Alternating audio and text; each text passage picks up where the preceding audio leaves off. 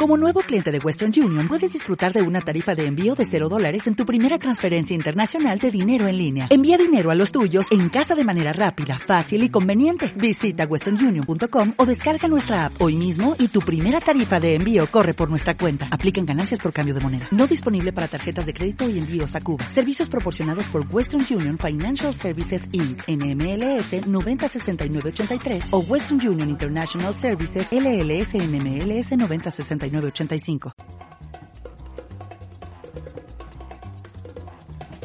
I think it's time to blow this scene. Get everybody in the stuff together. Okay, three, two, one, let's jam.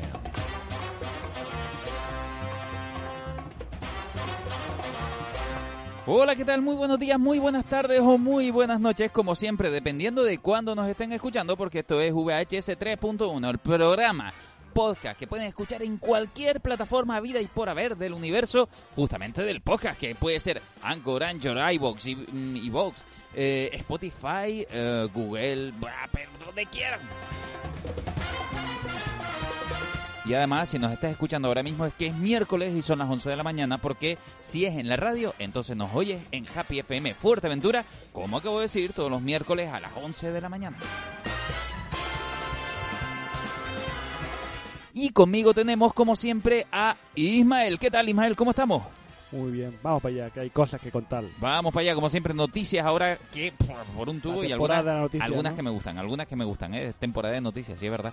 Pero está guay, hay gente que me está preguntando ya por ahí en plan de, oye, ¿y cuándo? Eh, eh, escúchate, escúchalo, escúchalo, si estás al día, pues nosotros te lo decimos. Víctor, ¿qué tal? ¿Cómo estás? Pues bien, todo, todo perfecto. Todo genial, todo fantástico. Y yo que me alegro. no, no, el otro día me presentó Víctor, hoy me presentas tú. ¿Y quién está aquí? ¿Quién está aquí? Pues está el gran Tenesor Cruz. Lo de El del pollito. tesora. El pollito de la frontera, mi madre. Bueno, pues sí, traemos un montón de noticias, traemos un montón de cositas locas. Entre ellas hay una que va a destacar porque hoy vamos a hacer el típico juego, un juego clásico de listas, ranking de cosas de, mm, bueno, se los digo ya, los animes que más han recaudado en el mundo justamente del cine. Y esto no es casual, es que hoy el anime va a centrar gran parte del inicio de este programa por un montón de cosas. Además vamos a traer uno clásico que viene a colación porque Netflix trae planes. Pero bueno, de culebrones de streaming que vamos a tener ahora, pff, seguro porque últimamente no paramos. Es que esta también es la temporada del culebrón de los nombres Ahí del estamos. streaming de... ay, de Sobre todo locura. con el gran protagonista que es HBO. Efectivamente, HBO, HBO nos barra, tiene... barra Warner, barra DC, barra todo lo que llega después. Vamos a ver, vamos a empezar por el anime. ¿Saben qué es eso del anime, verdad? El anime es, lo- pues ya está, es la animación tradicional de toda la vida, tradicional, digital, como tú quieras, animación. Pero cuando viene de Japón, la llamamos anime y ya está, simplemente. Y hay un ranking para ver si a ustedes les sorprende, vayan pensando cuál creen. De las 10 películas, vamos a hablar de las 10 películas más taquilleras de todos los tiempos del cine que tenga que ver, en este caso, con el anime japonés.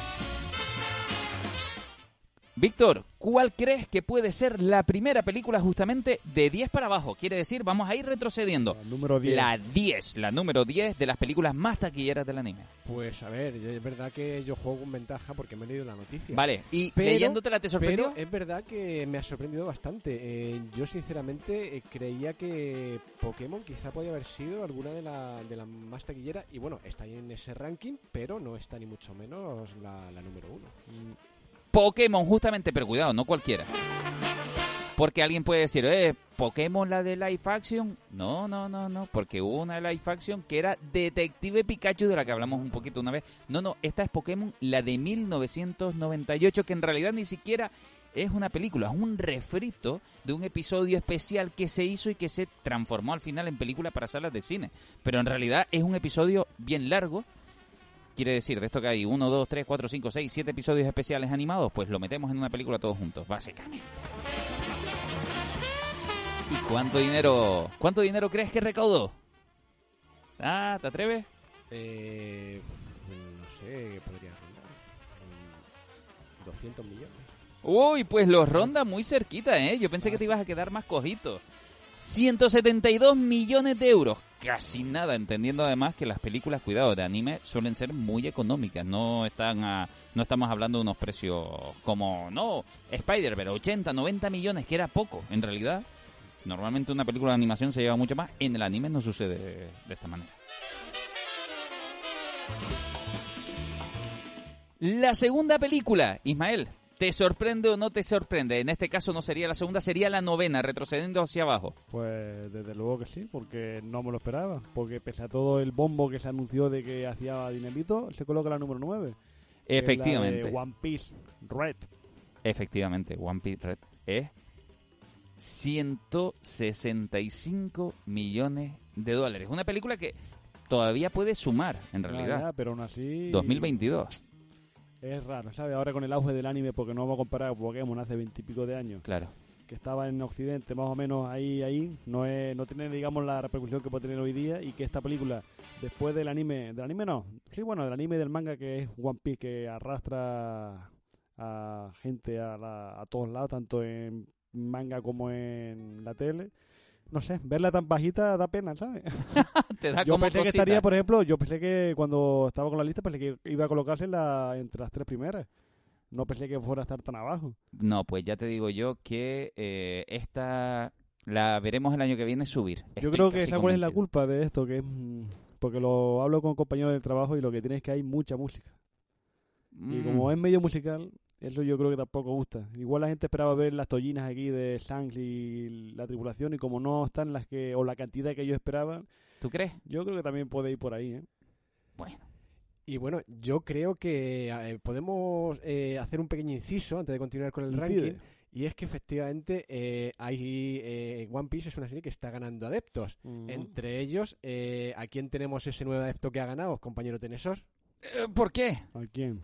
Al señor Gerard Piqué. ¡Ah! Y es verdad, había señor- justamente. El Me señor resistía. Gerard Piqué eh, ha entrado ahí, se ve que de lleno en el, en el mundo del anime y se ve que le ha sorprendido tanto esta serie que ha publicado un tweet que dice algo así como eh, ¿Qué One? Piece es una maravilla o, algo así. Y Y, la pregunta dice, ¿qué es el One Piece? Eh, lo queremos saber todo. Eso es lo que se pregunta la gente, Claro. justamente. ¿Qué es One Piece? ¿Qué Pues One Piece, vamos, hay que, hay que estar muy bobo para no saber lo que es One Piece a estas alturas, ¿no? Hombre, También. yo no sé, yo si vamos a meternos en eso, yo para mi gusto, el One Piece para lo que yo creo que debería ser, no debería ser nada físico. Yo creo que el One Piece, tal y como la historia va contando, tiene que ser algo simbólico, no algo material. Bueno, y nos vamos a la siguiente. La siguiente película, justamente que va a tener el puesto octavo en las películas más taquilleras, yendo hacia abajo, ¿eh? Después de One Piece y Piqué, que la nombraba como una serie que ver, que recordemos, hay un tenista Nadal muy famoso que también le flipaba Dragon Ball y dice que se lo veía para inspirarse. Aquí vamos a una película. ¿Cuál creen que puede ser? ¿Cuál opta por el octavo lugar de las películas más Pues, taquilleras? Descúbramelo. Víctor, eh, no lo sé, tendría que mirar la chuleta, así que cuéntamelo. Doraemon. Pero ¿cuál Doraemon? Justamente la que vino en 3D, Me. que Stand by me, sí. no, claro, nosotros la conocemos como Siempre a tu lado, Doraemon de 2014. No puedo con Doraemon, sí, que yo lo siento mucho. Yo Pues mira. no me extraña que, que por lo menos se haya colado entre las 10 películas más, más taquilleras, o sea, mm, dado el, el éxito un poco que, que tiene, pues... Un poco, no, bastante. bueno, que eso, La que tradición. Doraemon y, y eso, y los años que lleva... Claro, tal, algo ya tradicional ya de Japón, ¿no? Porque esto como todavía más antiguo que Shin-Chan y ahí sigue al pie del cañón. Al pie del cañón. De Mm. hecho, aquí se actualiza el 3D, un 3D que, bueno, va, va, va, va, va, no voy a decir nada. Escapa, es suficiente y que las películas, pues mira, en Japón, suficientemente éxito. dices que escapa, pero la miniatura ahí de Novita... No, Novita ahí no cuenta. Parece ahí un- una muñeca hinchable, que, que te diga. Pero la, si yo recuerdo, si no recuerdo mal, la película esta es eh, como una especie de capítulo cero, ¿no? De Doraemon. Sí. Es como la primera vez que se encuentra, o la primera vez que, que viaja Doraemon, ¿no? Porque no Sí. hay que olvidar que Doraemon es la trama de un gato robot, creo que era, ¿no? Sea, Que viaja al, viaja al futuro, viaja que, al pasado, que se lo manda él mismo. se lo manda el mismo Novita, claro, porque es un gandul, Porque Novita Gandul dice, ¿qué hago? Voy a mandar un robot para que todos los caprichos tontos que yo quiera, pues Que no me los El- conceda, claro. En plan el de, robot se ciñe a las tres leyes, ¿no? De Isaac Asimov y pues va a tener que obedecer todo. Justamente, Novita en el futuro se ve tan fracasado que dice, hoy si de pequeño no hubiese sido tan idiota, me voy a mandar a mí mismo un castigador. Pero es raro, es fracasado, pero construyó un robot. Y Eh. no un robot cualquiera, no construyó una rumba, construyó un robot que te hace mogollón de cosas. Bueno, bueno, pero es que hay más robots como él, ¿eh? Realmente. Quiere decir, en realidad es casi una compra que se manda a sí mismo eh, al, al, al, al pasado, ¿eh? Entonces, el bolsillo mágico no es mágico, es tecnológico. Eh, claro, es el Doctor Who de... eh, Eso es así. Amigo. A mí lo que me mola son los gorrocópteros. Ay, Porque ¿cómo puedes volar si no hay enganche? Venga ya, venga ya. ¿No? Te lo pones ahí en la cocorota y venga. y Pero tiene una ventosa. Es que tú la última tecnología no la comprendes, Pues ¿eh? no No sé, la comprendes. para mí me servirá, pero la gente que tiene pelo, la ventosa no creo que ahí pegue bien. 183.000 euros. Dólares, Millones, perdón, que hizo en taquilla. ¿eh? Millones. ¿Eh? Millones, Millones, millones, ah, perdón. Millones, eh, tienes razón. No, no, no añadí ese puntito. Millones, 183 millones que hizo en taquilla, nada más y nada menos. Que el anime en Japón, cuidado, eh, ya decíamos, Detective Conan en Japón compitió directamente con los Avengers, nada más y nada menos. Que el anime es un mundo que a veces tenemos un poquito desconocido. ¿Cuál puede ser la siguiente película en el rango 7 de las películas más taquilleras del anime? Dila, dila. Porque yo estoy aquí para criticar. El tiempo contigo de Makoto Yo cuando vi la foto la primera vez pensé que era Your Name.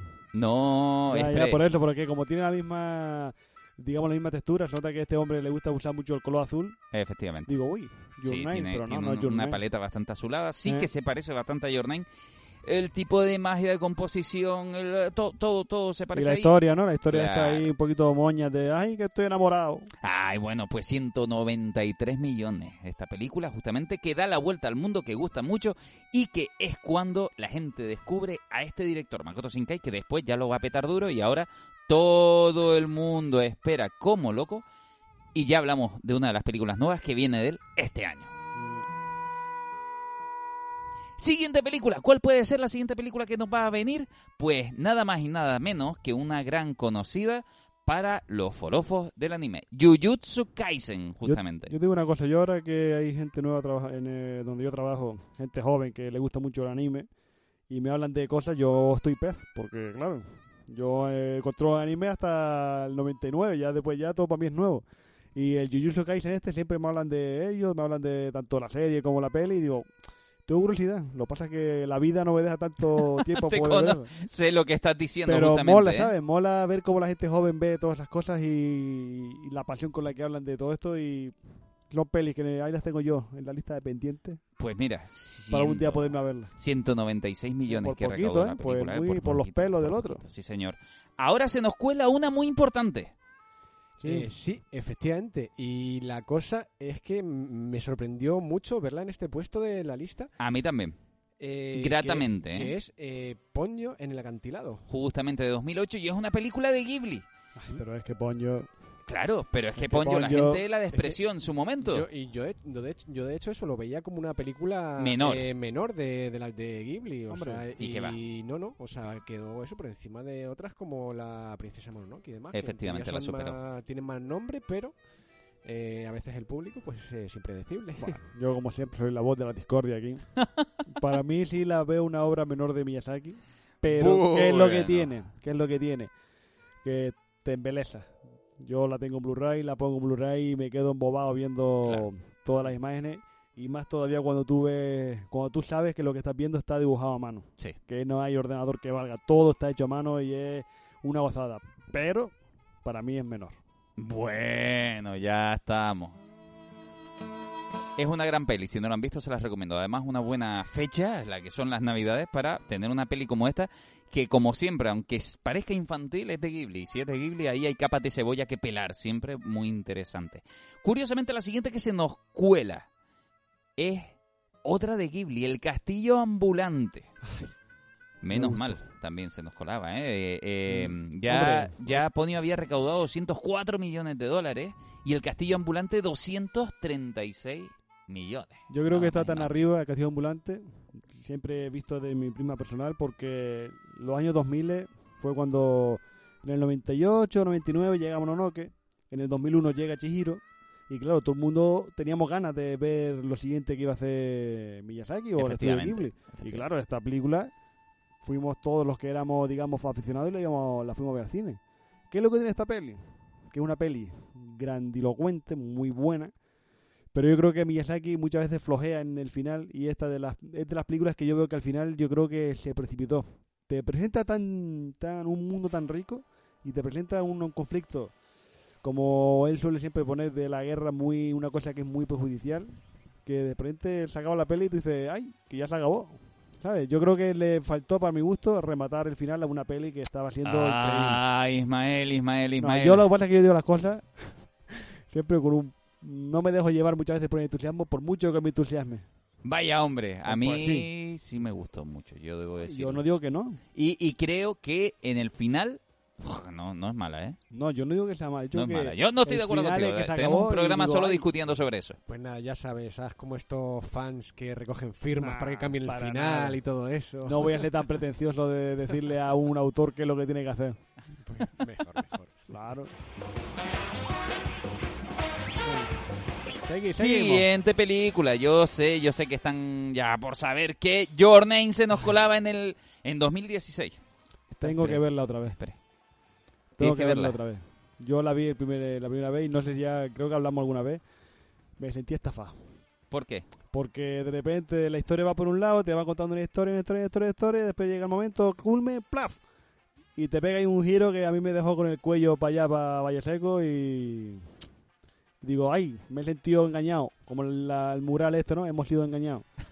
y tengo que verla de nuevo, tengo que volver a verla para, ya sabiendo cómo va a ser el giro, eh, ver si es eh, tan buena como la gente la pone.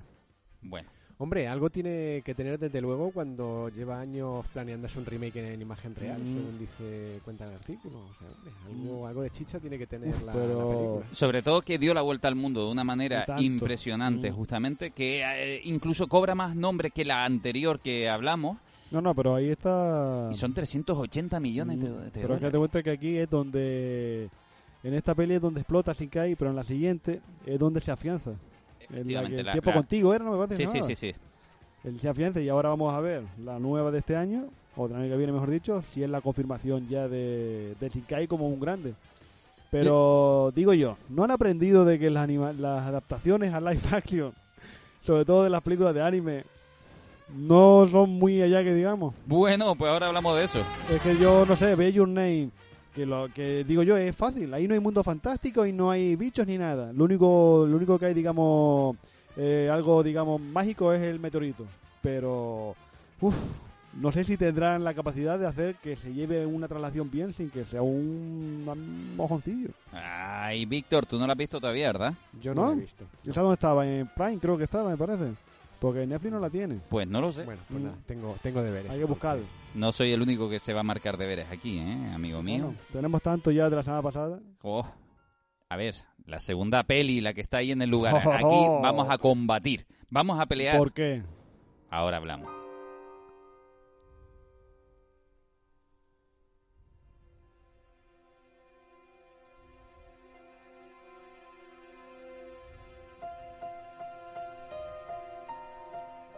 Dilo en japonés, ¿eh? En japonés, que ahí está, ¿eh? Que tiene la chuleta ahí. Si no lo digo yo. Venga, el viaje de Chihiro, sí, la decimos, es que me encanta el pianito, es que me encanta la música. ¿Qué quieres que te diga? Yo me, pau- me pauso totalmente como son las películas de Ghibli a disfrutar de la hermosura. Fíjate, se nos han colado tres de Ghibli. O sea, este, este trending topic vale solo ya por decir, fíjate, hay tres hermosuras ahí colocadas, Claro. que algunas se merecían también estar en esta posición de Ghibli, ¿eh? Pero bueno, ¿Qué vamos a hablar de ¿qué, Chihiro? qué es lo que...? No vamos a hablar mucho de Vamos a Chihiro. hablar de Chihiro. No, no, es... Yo eh, solamente puedo decir que se estrenó este año por el 20 aniversario de estreno en España, sí, en España, y- pero no en todos los cines. pero yo fui, estaba aquí en Fuerteventura. Ah, Yo- ¿qué me dice? Un día, Me... y yo fui a verla. Chacho Ismael. 20 yo- años después, yo fui a verla el día del estreno en el 2002, y por lo menos pude verla otra vez reestreno en el 22 y verla otra vez en pantalla grande. Es usted te un queda sinvergüenza. Es usted un sinvergüenza. Te lo digo a la cara. Por el simple y hecho de había- que no me mandas un WhatsApp y me dices, mira, está el viaje de Chihiro en los cines. Pero si tú eres un forofo del anime, tú ya, tú ya tenías que tener la alarma en el móvil para Ah, verlo. me cachin 10. Va. Bueno, la discusión viene porque en realidad el viaje de Chihiro se cuela como la segunda y la primera va a ser otra archiconocida ahora mismo.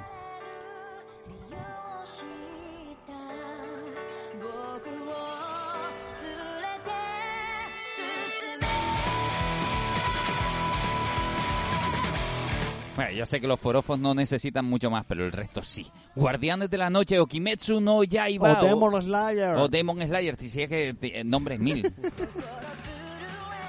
Esta que se cuela como la primera porque, ah, ya lo hablamos en su momento, ellos son muy listos, muy listos, muy listos, muy listos.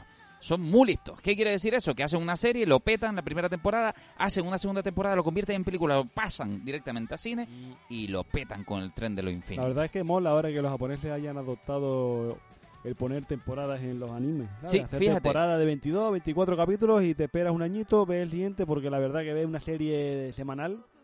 eh, un poquito se hace un poquito cuesta arriba cuando de repente ves que hay 500 capítulos para poder meterte en ellos y mola. Hay una estrategia extraña ahí que ya recuerdo que salió con Perdidos, con Lost, la serie, y que querían hacer una película final. Pero como que nunca se terminan de atrever. También pasó con, con Tolkien, iba a decir, perdón, con Martin, que decía, Juego de Tronos tiene que tener la película al final, en el cine. Tú vas a ver toda la serie y al final un cine.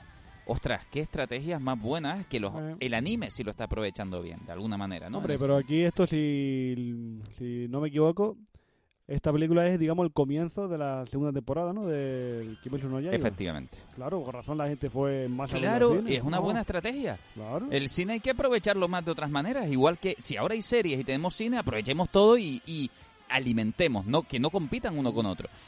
Aquí hay trampitas, y de alguna manera quiere decir hay trampitas. Es evidente que el viaje de Chihiro contra Kimetsu no Yaiba hay precios más caros, por tanto, eh, en público en realidad el viaje de Chihiro sigue siendo vencedor, pero no en taquilla en sí. Sí, porque- pero mira tú ver. la diferencia, ¿eh? Una película del 2002 con una de... ¿Qué está quedando? Fue en el 21, creo, o a principios de este año. Algo, así, fue en el- no, creo que fue en el 21-22.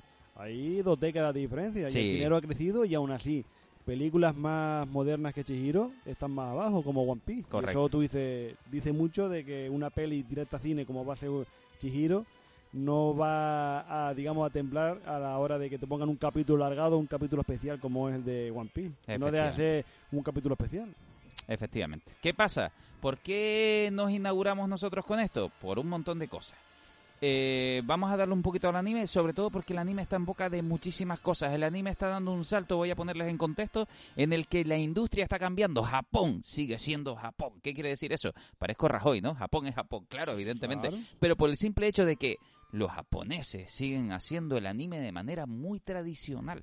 Esto, que, esto quiere decir que hay animadores que están en su casa y tienen a un tío que les lleva un millón de folios y le dicen, eh, aquí están los frames, intercálamelos. Y tienes que hacer los dibujos intermedios a- en casa de otro, a veces si no están en el estudio, me refiero. Esto es así, por Sí. papel y lápiz. Y después pasa a una máquina que escanea, digitaliza esa línea, pasa vectorial y ya le da, añaden color, etcétera, etcétera, etcétera, etcétera. Pues mira tú que yo no vi la de Kimetsu no Yaiba, yo cuando la estaba viendo la serie estaba viendo, digo, aquí hay mucho ordenador. Y está pegando un cambio la industria del anime. ¿Por qué?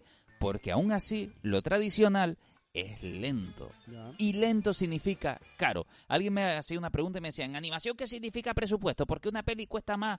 Eh, presupuesto es tiempo.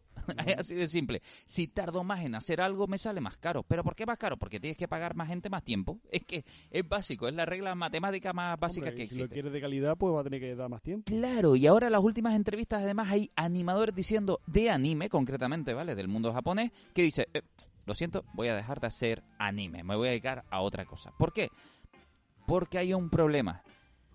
Hay más gente aprendiendo. Ahora en el ordenador, se está moviendo mucho la industria al 3D, eh, se está tratando de abaratar, el talento se está yendo concretamente por el simple hecho de que están viendo cada vez menos talento, hay menos gente dedicándose al 2D y Japón está tratando oye, que el anime viene de una cosa muy importante, viene después de la guerra de decir, tenemos que entretener al público y no tenemos el dinero de Disney. Y empieza esa idea del anime. Mucho corte de plano, muy bien elegido el dibujo, el plano, la cámara, y muevo lo justo y necesario. Por eso, mm, si muevo menos cosas, me es más barato contar historias. Y empiezas a ganar dinamismo en planos, perspectivas, muchas cosas que en realidad ahorras por un lado, pero estás ahí invirtiendo en otro. De repente el anime se ha vuelto caro. Entre comillas, para el mundo. Rápido. Eso es complicado en lo tradicional. Aquí estamos saltando al 3D. ¿Qué le pasa en realidad al público del anime? Seamos sinceros. El que le gusta al público del anime, estamos hablando de la belleza de Ghibli, de todas estas cosas. El 3D nos crispa. No, si no está bien hecho, nos crispa. Sí, pero fíjate, Your Name, hay mucho 3D ahí. Ahí es cuando el 3D está bien hecho. Yo no estoy en contra del 3D, cuidado, ni mucho menos. ¿eh? Lo que estoy en contra es de cuando canta. Y eso es lo que le pasa al público. El público más tradicionalista, lo que no le gusta no está en contra de las herramientas, está en contra de que estés viendo algo y de repente se note ese 3D en exceso. Es perdonable si no se nota demasiado. Macros y otros grandes eh, inventos por ahí del anime, incluso hay un par de... eh, hay el anime filosófico Ghost in the Shell, que Mm. tiene algunas versiones en 3D. Yo lo siento, pero es que mira que me gustan los guiones de Ghost in the Shell. vamos a ver, Ghost in the Shell, en el CGI estaba en pañales cuando estaba hablando de la película, ¿no? Del Sí, 96. y- no, estamos hablando de varios productos que Ah. ahora mismo hay productos en Netflix modernos en 3D. Porque yo hasta donde está la película del 96, la, la serie del Stand Alone Complex, y después está la segunda parte, la de Innocence, que en Innocence sí es verdad que se nota mucho más el 3D. Y Se bueno, una película que tiene ya muchísimo. 15 años Se tranquilamente. nota muchísimo. Yo no hablo jamás de la original, que me parece una obra maestra. Hay que No, estar no, muy a- a- preparado. ¿Tú la viste, Ghost Hay que estar preparado para ver eso, ¿eh? Ni Bueno, Akira un- ni leche. no, para un-. Un día nos sentamos y, les, y preparamos a la gente, le decimos, oye, tómense su tiempo Y y, vamos parte- a hablar de Ghost in the. Y te Porque digo, vamos, Innocence, la segunda parte, todavía es mucho más críptica, filosófica y extraña que la original. antes de Matrix, gente, existía Ghost in the Mm. se lo digo ya. Ahí. Y Matrix es la versión sencilla, ¿no? Es como la versión Sí, de Matrix es la versión de estudiante. No, fácil. Eh, uno se acuerda de Ghost in the Shell de Scarlett Johansson, la película. Sí, Pues Scarlett Johansson, la- esa película Ghost in the Shell es tan simple como Matrix a la hora de meter Claro. la filosofía como la meten en Ghost in the Shell. A la hora de si una máquina tiene alma y esto, son mucho más profundos en in the Shell que en la película de Scarlett Johansson o en el mismo Matrix. claro.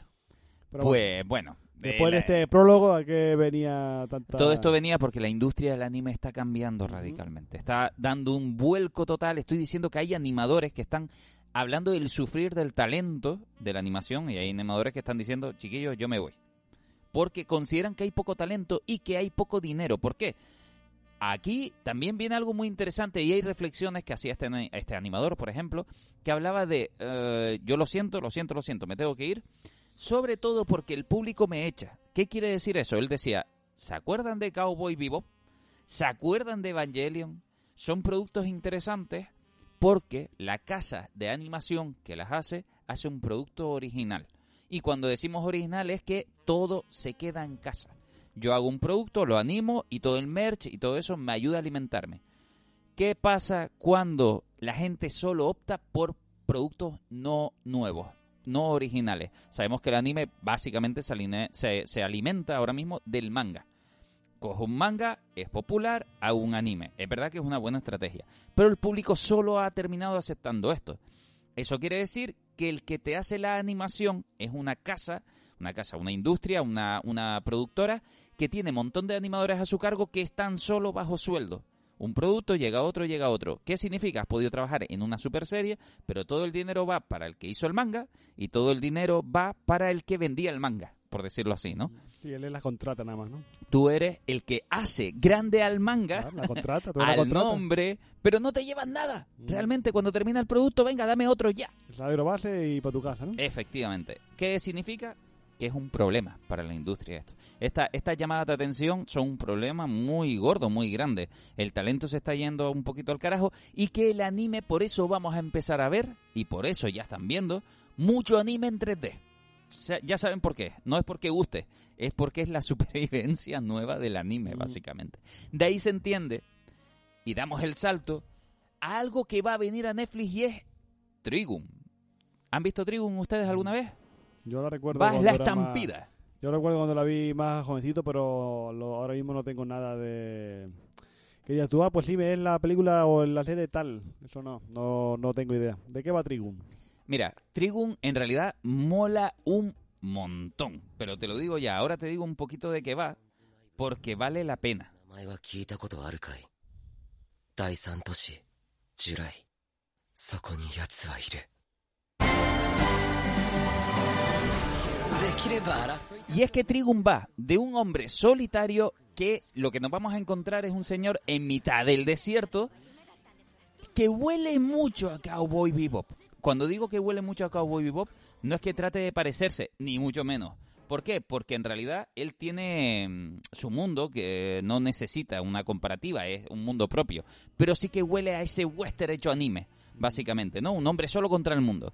Es un hombre de esos héroes de anime clásicos de la época que se enfrentan ellos solos a todo, que no parecen tener talento y son la releche.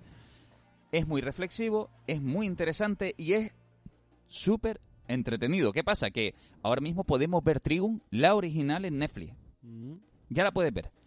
Pero ahora viene la nueva, la que pasa al salto al 3D y es donde vamos a ver qué pasa. Porque además si vemos Trigun, tiene un diseño demasiado personal. Cuando digo demasiado no me estoy refiriendo a nada malo, sino que a veces cuesta que entre un poco por los ojos y decir, ay, no estoy acostumbrado a esto, lo que decía antes. Si es nuevo, amigo, te asustas, ¿no? Pero cuando lo ves, aquello está bastante interesante. Y sobre todo porque es de esos animes que la gente que lo veía en los 90 posiblemente sentía que era un anime adulto. Por, y, y sin ser exagerado, ¿eh? No estoy hablando de que sea adulto porque hay cosas brutas, sino que está hablando otro lenguaje, simplemente. Serio, ¿no? Serio. Y así Netflix entiende que merece tener un tributo nuevo. Mm, todavía no me queda claro por dónde van a ir los tiros, pero eso sí, a cambio del 3D. Un 3D que en este caso ya no está tan mal. Eso es lo interesante de toda esta discusión. Empezábamos con que el anime tenía un 3D relativo, ya está dando un salto interesante. En Kimetsu no Yaiba, de hecho, han hecho también una relación muy buena entre el 3D y el 2D. Hay fondos totalmente pintados, como se ha hecho siempre. Hay animaciones hechas en tradicional, pero hay escenas hechas en 3D. Y esa mezcla yo creo que es lo que está haciendo que este mundo empiece a ser interesante. Vamos a ver qué pasa con el anime. guardianes del al triunfar el mal. Sin dudarlo salen a combatir por un mundo ideal.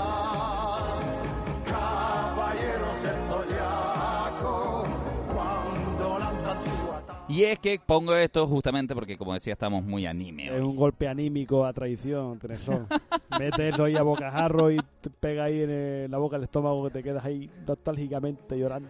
Es que eh, precisamente el anime está resurgiendo por todas partes, está ahí ganando mucha fuerza, está intentándolo de todas las maneras, especialmente yo sé que Netflix, yo sé, bueno, yo sé, yo sé, yo sé, no tengo ninguna bola de cristal, pero da todas las sensaciones de que Netflix tiene en el anime la seguridad de que puede hacer algo con él y quiere llevarlo a otro campo como hizo con los cómics Marvel concretamente. Sí, pero te digo, ¿te acuerdas de que la, cuándo fue el año pasado o el anterior? Netflix hizo una, un- unos especiales de Caballero Zodiaco.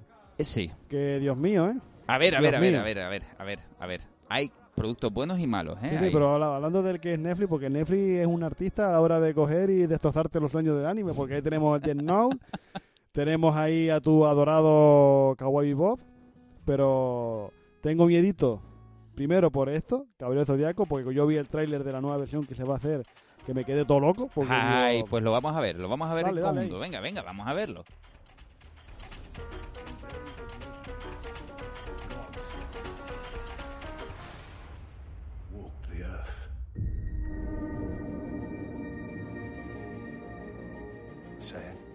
What if I told you Athena had returned in human form? And you are destined to become one of her guardian knights. Efectivamente, estamos viendo el tráiler aquí en directo justamente de Caballeros del Zodíaco, el live action Saint Seiya, justamente, que, cuidado, tiene caras conocidas, tiene caras famosas y que algo le voy a reconocer. Yo lo siento, algo tengo que reconocerle. Y es sobre todo el que por fin hayan dejado convivir japoneses con actores americanos. Y de- quiere decir, oye, que es una peli que vamos a llevar a diferentes marcas, a no sé qué, si, todo el mundo americano, todo... no, no, que convivan, que si, si a ti te daba la sensación de que Seiya era japonés, ¿por qué no lo pones japonés? y Pero si el resto no es americano, pues es americano. Cuando se hizo Street Fighter, la de Van Damme, Ryu era japonés, ¿no? No hablemos de eso, por Eh, ¿has favor. eh? Tú la- me quieres jugar ¿Eh? con trampa. ¿Y en Doble Dragón? No, me hables de eso. Tú, tú lo que estás haciendo es coger un cuchillo e ir a por mí. Y eso no se hace. Pero bueno, Tresor. A ver, Esta vamos a ver. película, este trailer, tú le quitas Saint y pones Dragon Ball Evolution y la calidad es la misma. no, Tenesor, no por favor. de lo mismo. No, no, no, por favor. Lo de Dragon Ball Evolution es ¿Y como esto? el insulto más tope que se ¿Y pueda esto? tener. Militares en los caballeros zodiacos, ¿dónde se ha A visto ver, eso? eh, a ver, vamos a hacer... No lo sé, la verdad es que no, Eh, no me, no me atrevo a defenderlo, pero eh, ponerlo a nivel de Dragon Ball Yo Evolution lo me pongo parece así, un- viendo trailer lo pongo a ese nivel. ¿Por bueno. qué? Porque parece mentira que no sean capaces de ver cómo es el material original, que tendrás que invertir mucho dinero para poder tener, digamos, esa ambientación. Pero me sacas estas cosas y yo es que me quedo todo loco. Vale, pero recordemos que Dragon Ball Evolution es la peor figura del mundo de una adaptación y esta por lo menos lo intenta. Ya Yo veremos lo qué que es lo que pasa ver es con los cuando empiecen los ataques especiales. Yo creo que cuando empiecen los ataques especiales, lo de los puños de Pegaso y tal, y sobre todo quiero ver la relación tan extraña que había entre Andrómeda y el hermano. Mira, hablamos un poquito de Caballeros del Zodíaco. Hablamos en el sentido de que hay muchos productos previos. Caballeros del Zodíaco es súper extraño que no haya muerto y que además tenga fan por todo el mundo. A niveles Pero bárbaros. bueno, ¿por qué? Bárbaro. ¿Por qué? Son de los 80. O sea, que los 80 están Bueno, más vivos que nunca, eso No, es pero, normal. pero eh, eh, hay y muchos- nosotros hemos, cre- no hemos, hemos crecido con A ver, ¿hay live action de Sailor Moon ahora mismo? No. No, no pero. Sailor Moon, Sailor Moon no lo acordamos tú y yo, pero Sailor Moon ¿Qué me estás contando? es muy Sailor Moon nicho, es un producto es muy de culto, nicho, ¿eh? No, es bueno. muy nicho. Independientemente de eso, independientemente de eso, es evidente que algo de cariño le han querido poner a la película, aunque a lo mejor hay cosas en las que se equivocan. Hay productos de Caballeros del Zodíaco que han estado bien, han retomado el 2D nuevo con los Caballeros de Oro, Esperemos. que tiene una temporada que es decente desde mi punto de vista, la de los Caballeros de Oro. Tienen una película en 3D que no llega a ser mala, pero tampoco buena, por desgracia, desde mi punto de vista. Hay unos cambios bastante generacionales importantes con los que yo, bueno, puedo estar de acuerdo, ¿no? Pero ah, tienen aciertos, justamente lo que tú decías, ¿no? Eh, animaciones para los ataques novedosos y demás, que a mí mm, particularmente no, no me parecieron eh, especialmente mal. Y tienen un retome de la serie original en 3D más mala que el carajo. Y oírme decir a mí eso Es que por eso digo, es que ella tiene que ser mala para que tú digas que es mala. eh, es, es mala, es, es mala, pero a más no poder porque además hay una alcantarilla que ataca a gente. Entonces, no tengo nada que decir ante ¿Cómo? eso. Hay, hay, hay, bueno. No, que yo no la he visto. No, es que vale. yo vi el trailer y digo, esto no es para mí. Hay una No, no, no, cantarilla. ya te digo una cosa, no es para ti ni es para nadie. O sea, eh, todo lo que...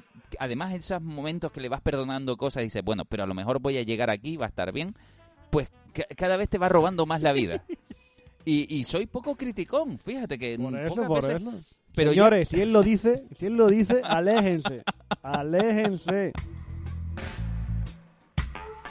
Sin embargo, esta, vamos a ver, las imágenes por lo menos, por lo menos visualmente, parece que la han tratado con un poquito más de mimo. Estoy de acuerdo contigo, lo de los militares todavía no lo termino de ver, que también llegan a salir de alguna manera paramilitares en Saint Seiya, ¿no? Pero, bueno, bueno, bueno, el casting no me llega a parecer malo, no me llega a parecer malo. Vamos a ver, porque, mm, como curiosidad, como curiosidad, están los guardianes del cosmos.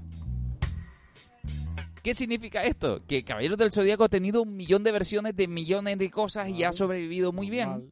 Pero los americanos quisieron tener sus propios Caballeros del Zodíaco y dijeron, eh, eh, lo podemos hacer igual y mejor.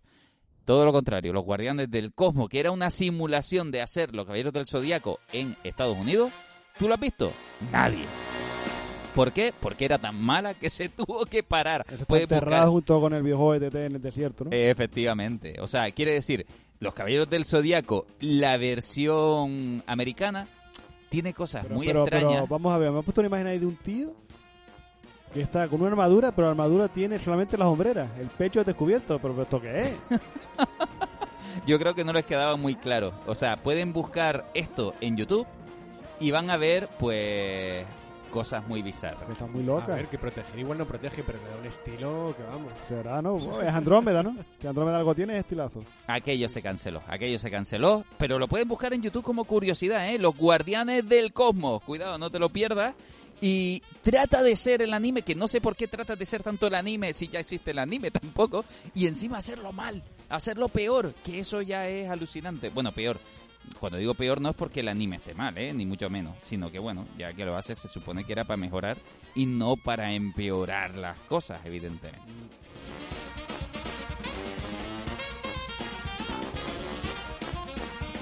Bueno, hablábamos del culebrón HBO o no. Dejamos Hombre, un momento, un Hombre, momento yo ya. una cosa que decir, ya que hablamos con One Piece, empezamos con One Piece, terminamos, de que este mes de diciembre no va a haber ningún capítulo de One Piece, el anime. Ahí van a hacer un parón por Navidad y no va a haber ningún ningún ningún episodio y uff, si la saga ya está atrasada respecto al manga original, uf, un mes más, son cuatro episodios y eso puede ser eterno porque la saga de Guano, si algo se me está haciendo, es un poco larga. Es curioso, es curioso, ¿eh? De los, di- diríamos que de los pocos animes que tiene al manga respirando fuerte, quiere decir, el manga es quien tira del anime prácticamente. sí, es sí. una, eh, Yo te digo, la calidad de Guano, calidad de imagen es espectacular, pero se me está haciendo bola.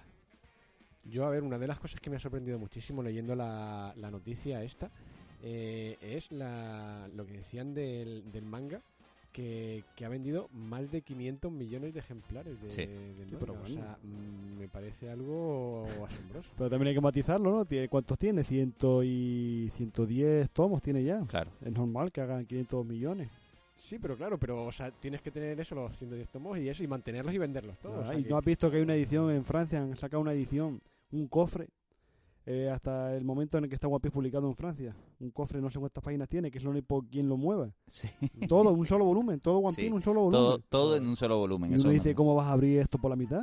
Si No, abres eso por la mitad se va, se descuajaringa. No, no, Sí, no sí. puede. que no. Eso es solamente para comprarlo, gastarte tus 300 o 400 euros que costará eso y ponerlo en la estantería. que te lo coloquen con una grúa en la Sí, estantería. sí, por lo menos, porque ponerlo para la cama, bueno, vamos a leer un poco One Piece antes de dormir. Bueno, No, ese cofre... porque hace, hace, hace. Recordemos, ese cofre puede costar mucho dinero en el futuro. Por ya eso. vemos las cartas Pokémon de hace 28 años, se pueden vender por 750 mil dólares algunas. 750 mil dólares. ¿eh? Es que- La Magic de Gathering, ¿eh? Bueno, bueno, bueno. Nos vamos a HBO. Vamos para allá. HBO, HBO. ¿Qué pasa con HBO? Aquí hay que ponerle, fíjate, Denison, se me va a ocurrir música de telenovela cuando hablemos de HBO.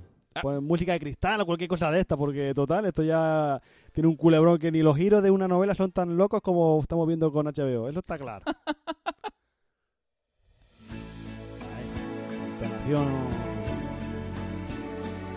poco de pastel.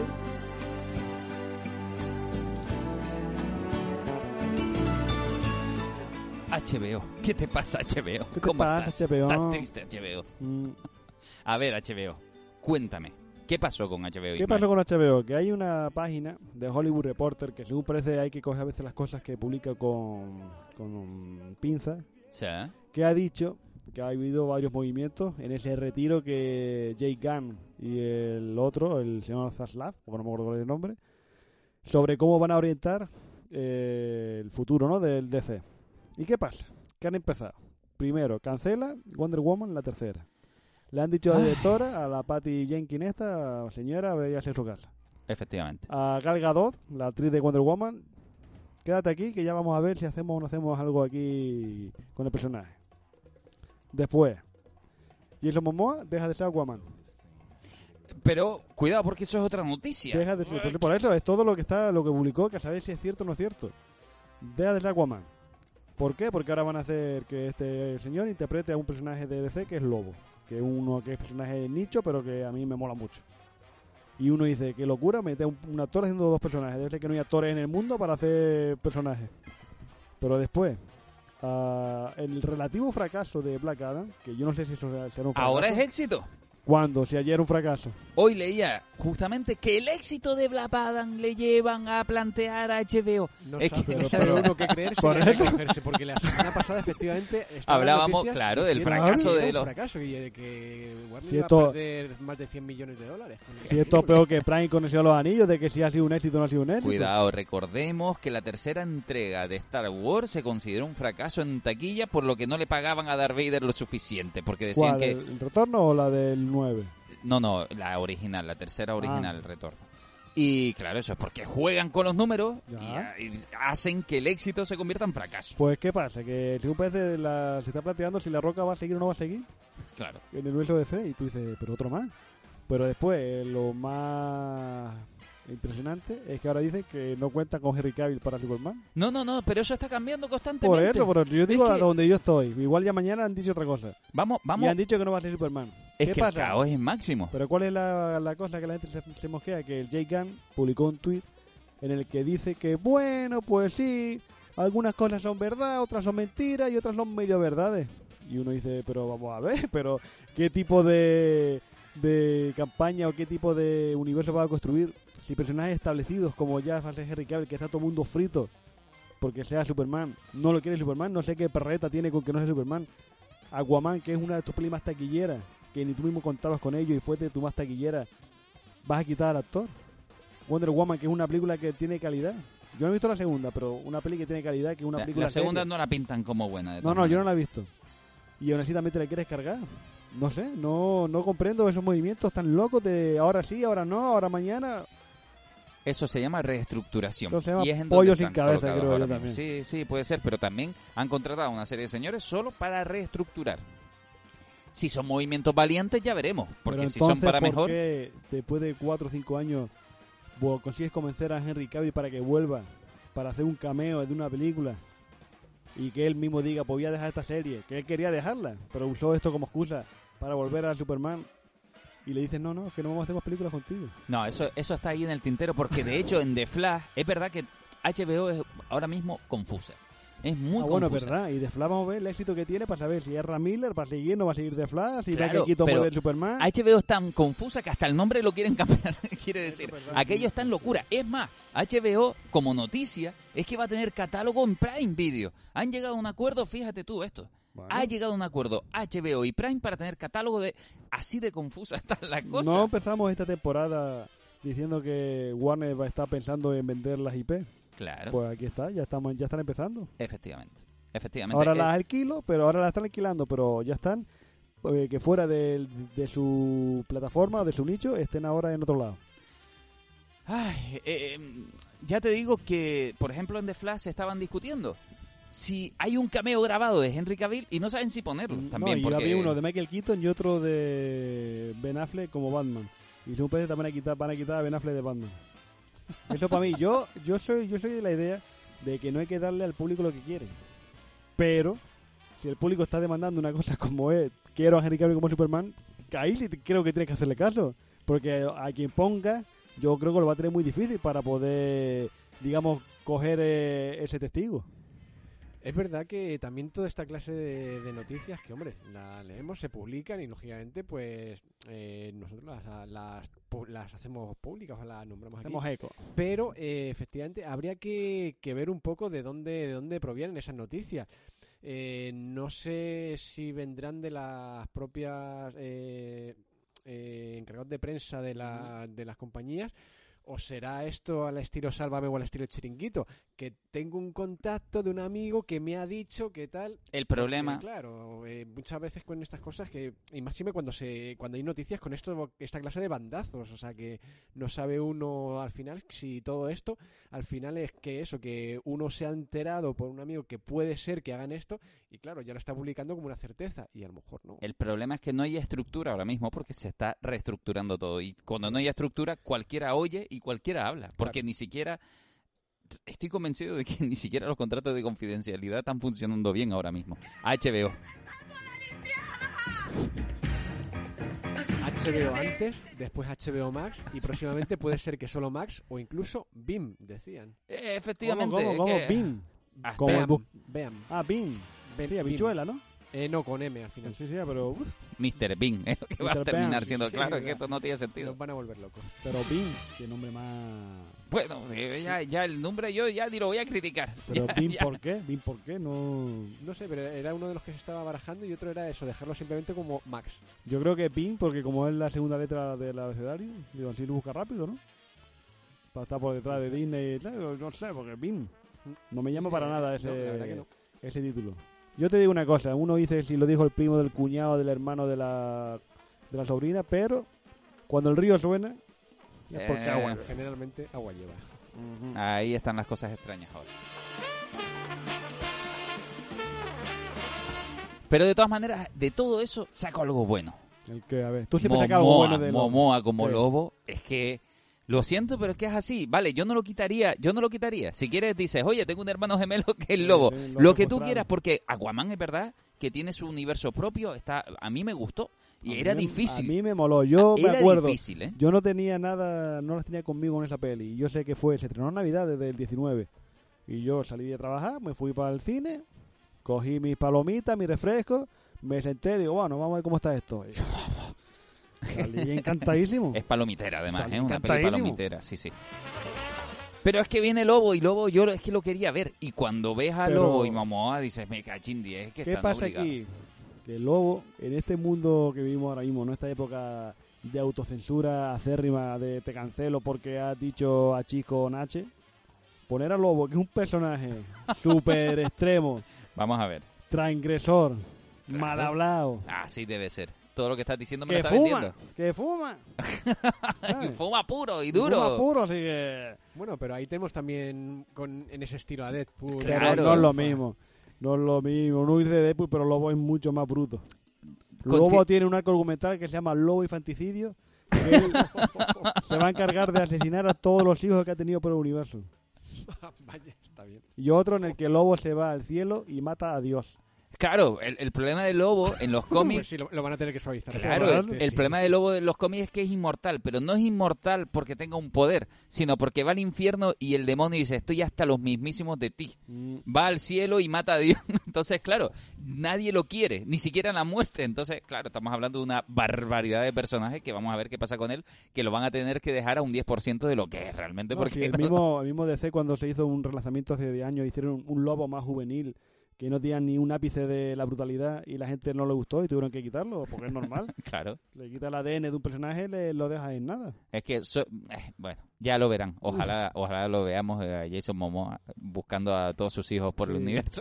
Con ese rímel eh, ahí de los dos ojos. bah, no sé. Ah, y a lo mejor en cine y en los tiempos es verdad que va por el universo buscando a sus hijos para ver el último partido de béisbol que estaban jugando, cosas de estas. Mm, Okay, three, two, one, let's jam.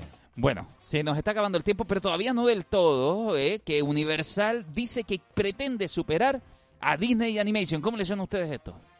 A mí, sinceramente, es verdad que en el artículo refleja bien pues que, que ha tenido últimamente eh, mayores éxitos eh, a nivel de taquilla o más rentables que, que Disney. Pero bueno, para mí, por ahora decir que vamos a superar a Disney es un poco una sobrada. Disney tiene, tiene mucho, mucho en su haber y, y mucho que dar todavía de aquí en adelante. Entonces, bueno, eh, vamos a ver cómo se va desarrollando. Uno no- es verdad que no tiene una bola de cristal. Pero bueno, a pesar de que haya tenido estos éxitos, sobre todo con, con la película esta de, de Gru, la no sé si la tercera película de, Sí, de la Gru, tercera. Mm. que es verdad, o sea que esa la ha hecho ganar un pastizal con una co- con una recaudación que se acercaba a, lo- a los mil millones de, de dólares.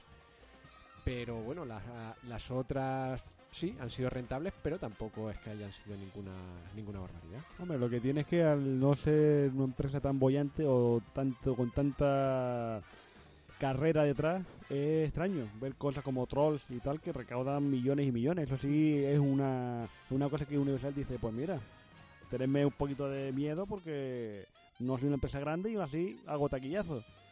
Que aquí se la juegan con la de Super Mario, vamos a ver cómo serán. Es que justamente lo que se le viene, yo creo que tienen la cabeza Tienen bien la alta. confianza, ¿sabes? Tienen la confianza de que Super Mario va a petarlo. Vamos a ver si es cierto. Tienen la cierto. confianza entre eso y Minion, que es verdad que agarró Minion fuerte, pero. Minion es de noche y día. Quiere decir, mañana a lo mejor ya no está. Ya. Mañana ya no está. Y además, cuidado, compararse con Disney, ah, a mí me parece muy bruto porque Disney en realidad confío en que el producto de los Minions, si lo has visto y te ha gustado, fantástico.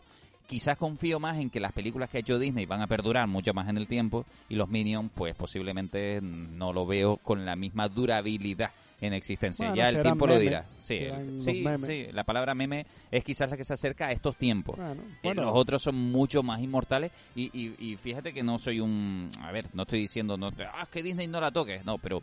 Ay, es que la comparación, de momento, hay, hay películas que son sí son muy buenas, ¿eh? Sync, yo la apoyo bastante, ¿eh? Sí, En ese sentido. Canta. Sí, Canta, eh, Sync 2 estuvo muy bien, entre, entre otras que hay por ahí que... Oye, que están bastante bien en ese sentido y ahí me callo la boca porque creo que esas sí van a, a- a superarlo. Las otras creo que me parece películas momentáneas. Troll 1 también me pareció Sí, suficiente. pero aún para- así reventó. sí, sí, por supuesto. ¿sabes? Una película y tú y reventó. Es que eso es lo que tú dices, hay que tener ojito. Yo creo que Super Mario es lo que los tiene muy, muy confiados. ¿eh? Quizás hay que desconfiar de otras cosas. Y es la palabra metaverso que tanto se ha metido. Es que, mira, yo te digo que mucha gente, ¿eh? No, Pero yo oye, te digo, para sorpresa de nadie, creo yo, ¿eh? hay mucha gente a la que yo he tenido que frenar. No, quiero invertir, quiero invertir. Y tú le dices, "Eh, no te metas en esa palabra ahora mismo. Y efectivamente cosas como esta lo confirman. La Unión Europea se gastaba 387 mil euros en una fiesta en el famoso metaverso. ¿Qué quiere decir eso? Nada, porque no era nada. Mm. Un Es que aforo- era absurdo. Aforo limitado, ¿verdad? aforo de seis personas que fue lo que obtuvo. Es que es ridículo. Quiere decir, esto no lo pongo ni siquiera como noticia, sino como precaución. Cuidado con las palabras mágicas. Cuidado con esa gente que va de Aladino, de genio de la lámpara. No, tranquilos, ¿eh? que la- lo de la modernidad y la estafa a veces... ay, Esos anuncios de YouTube. ¿Quieres aprender inglés en un día? ¿No? eh, me hice rico en tres días haciendo este tipo de Claro. negocio escalable piramidal. De todas formas, eh, o sea, parece una cantidad grande y para cualquiera de nosotros es una cantidad que prácticamente te soluciona la vida. Pero eh, a nivel de Unión Europea eh, creo que se despilfarra tantísimo dinero. O sea, yo he visto cosas de, de, de gastos en la Unión Europea, de, de viajes que tienen gratis los, parlamen- los parlamentarios para invitar a cientos de personas que quieran a visitar Bruselas, a no sé qué tal. O sea, maneja unas cantidades que, sí, o sea, a 300 y pico mil euros me parece algo totalmente irrisorio que cualquiera eh, habrá dicho, venga, Claro. pues eh, eh, eh, contrátame esto al europarlamentario de turno. Mira, vamos a- tengo una empresa que, que hace, que crea pues un escenario en el metaverso y no sé qué, anda, contrátamelo, que no va a ir nadie. Es igual, Efectivamente. eso. Yo eh, eso recuerdo aquella vez cuando Llamazares en el Second Life, Gaspar Llamazares, que fue un secretario de Izquierda Unida, hizo un evento, el pobre, yo estaba ahí más solo que la una, bebiéndose el agua de las flores, el pobrecito.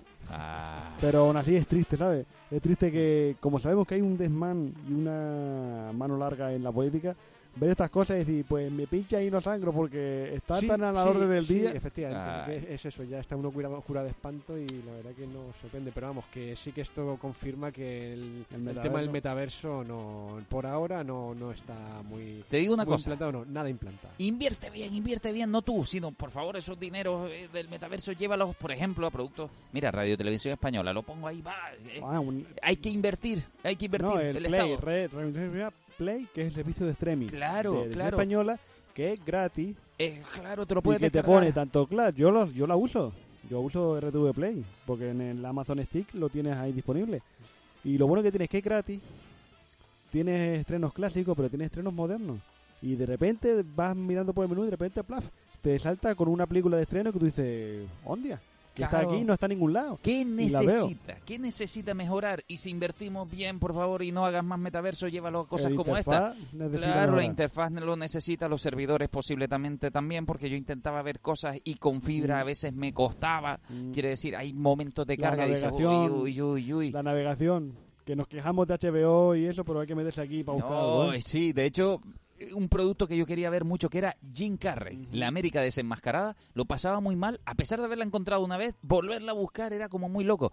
Y por favor, vean no solo este producto, que me encantó, debo decirlo, ¿eh? creo que ya lo nombré una vez, me encantó este mm, especie de documental, creo que a veces hace un hilo conductor demasiado seguro, demasiado firme sobre algo que a lo mejor es más caótico, pero hace un hilo conductor, vamos a decir, lógico, coherente. pero al final no deja de ser el documental, ¿no? Claro. Dentro de ese algarabía de, de momentos, pues intentar ordenarlos para que tú como espectador tengas una estructura. Claro, pero el documental, que está muy bien, no te estoy diciendo que no lo veas, todo lo contrario, lánzate a la piscina y mira lo que está muy divertido. Jim Carrey es siempre un personaje controvertido, lejos de solo el humor. Eh, aquí te marca muy bien sus buenas épocas, sus pensares y sus cosas en la vida y crea una línea como si todo estuviera buscado para ser así y en realidad todo es más caótico, ¿no? En muchos sentidos ni siquiera él sabía dónde iba.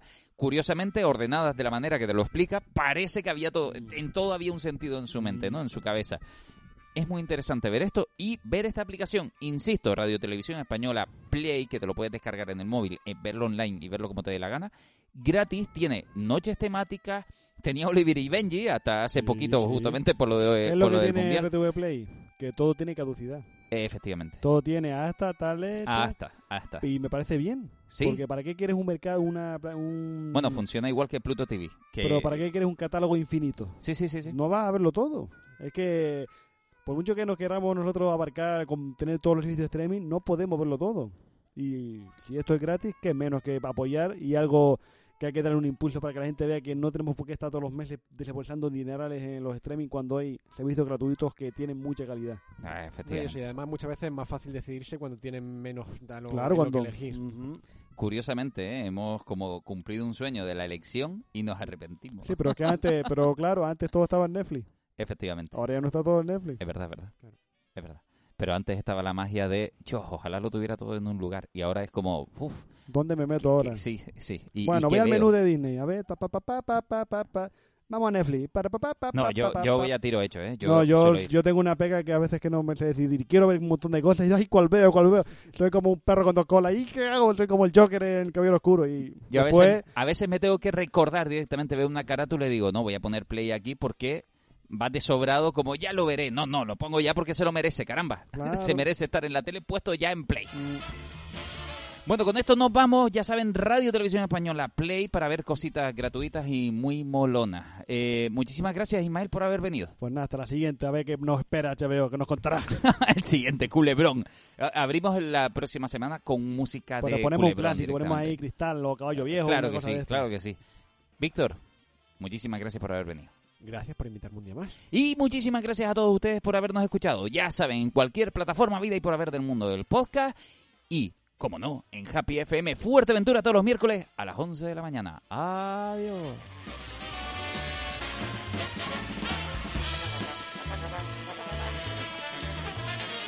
Dale más potencia a tu primavera con The Home Depot. Obtén una potencia similar a la de la gasolina para podar, recortar y soplar con el sistema OnePlus de 18 voltios de Ryobi desde solo 89 dólares. Potencia para podar un tercio de un acre con una carga. Potencia para recortar el césped que dura hasta dos horas. Y fuerza de soplado de 110 millas por hora. Todo con una batería intercambiable. Llévate el sistema inalámbrico OnePlus de 18 voltios de Ryobi. Solo en The Home Depot. Haces más. Logras más.